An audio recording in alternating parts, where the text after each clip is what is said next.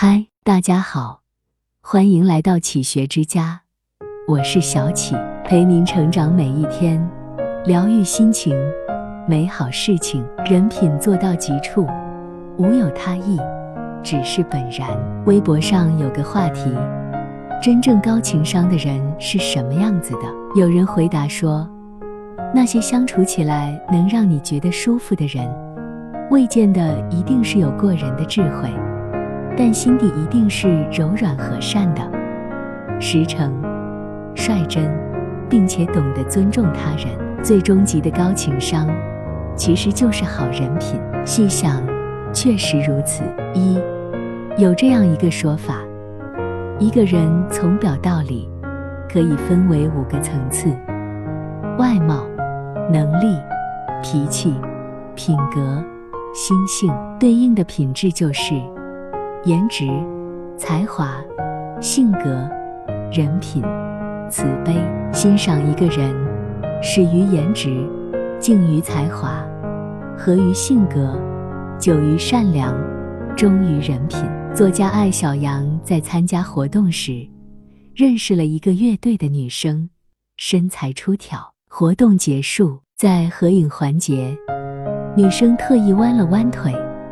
并告诉摄影师说：“拍上半身。”照片出来后，艾小羊发现照片里的女生一点都不出挑，既没有挡住身后人的镜头，也照顾到了同排人的身高。这个小小的细节，让艾小羊心里一阵感动，记住了这个女生。后来，艾小羊做新书活动，为了暖场。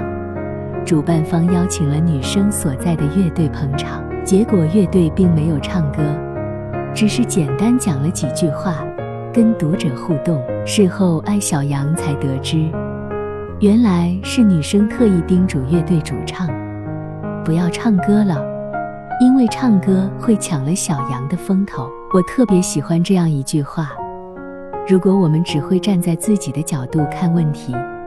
那么我们永远不知道别人在想什么。有一种好人品，要替别人考虑，懂得把别人放在心上。他们心里装着温柔和善意，让人时刻感受到被照顾。学会站在别人的立场，真诚地替别人着想，才是最高级的情商。二，生活中，我们经常遇到一些会说话、会来事的人。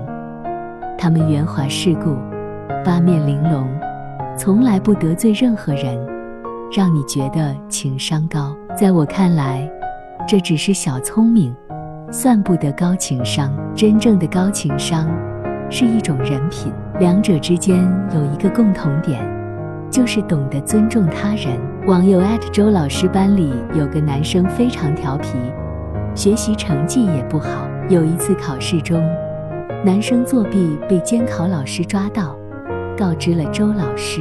这种情况下，相信很多老师会当着全班同学的面，对作弊的同学提出批评，起到警示作用。但周老师并没有这么做，当做什么都没有发生，照常上课。课堂上，他还会邀请那个作弊的男生一起参加课堂互动。下课后。周老师单独把男生叫到了办公室。当男生回到教室时，眼神里没有恐惧，也没有受伤，反而多了几分认真。周老师是怎么做的呢？周老师说：“作弊不是小事，犯了错绝对不能姑息。他虽然是孩子，也有自尊心。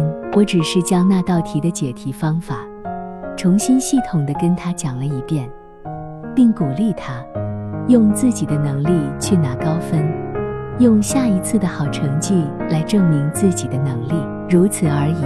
为了不伤害男生的自尊，周老师选择了这种不动声色的方式提醒他。学校很多老师都夸赞说，周老师情商很高，但他却说，别人都说我情商高，有独特的教学技巧，其实不是。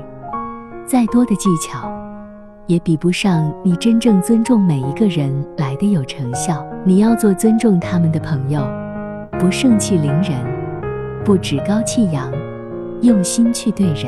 黄渤在采访时说过：“高情商就是不让人感到尴尬，不揭别人的伤疤，不让别人难堪，不消费别人的痛苦，尽自己所能维护他人尊严，给别人体面。”《菜根谭》中有这样一句话：“文章做到极处，无有他奇，只是恰好；人品做到极处，无有他意。”只是本然。作家李小艺在《情商是什么》一书中写道：“情商是指一个人感受、理解、控制、运用和表达自己以及他人情感的能力。如果说情商决定了一个人的受欢迎程度，那么人品就决定了这个人最终能走多远。所有的高情商，最终拼的都是人品。”这里是启学之家，让我们因为爱和梦想一起前行。更多精彩内容，搜“启学之家”，关注我们就可以了。感谢收听，下期再见。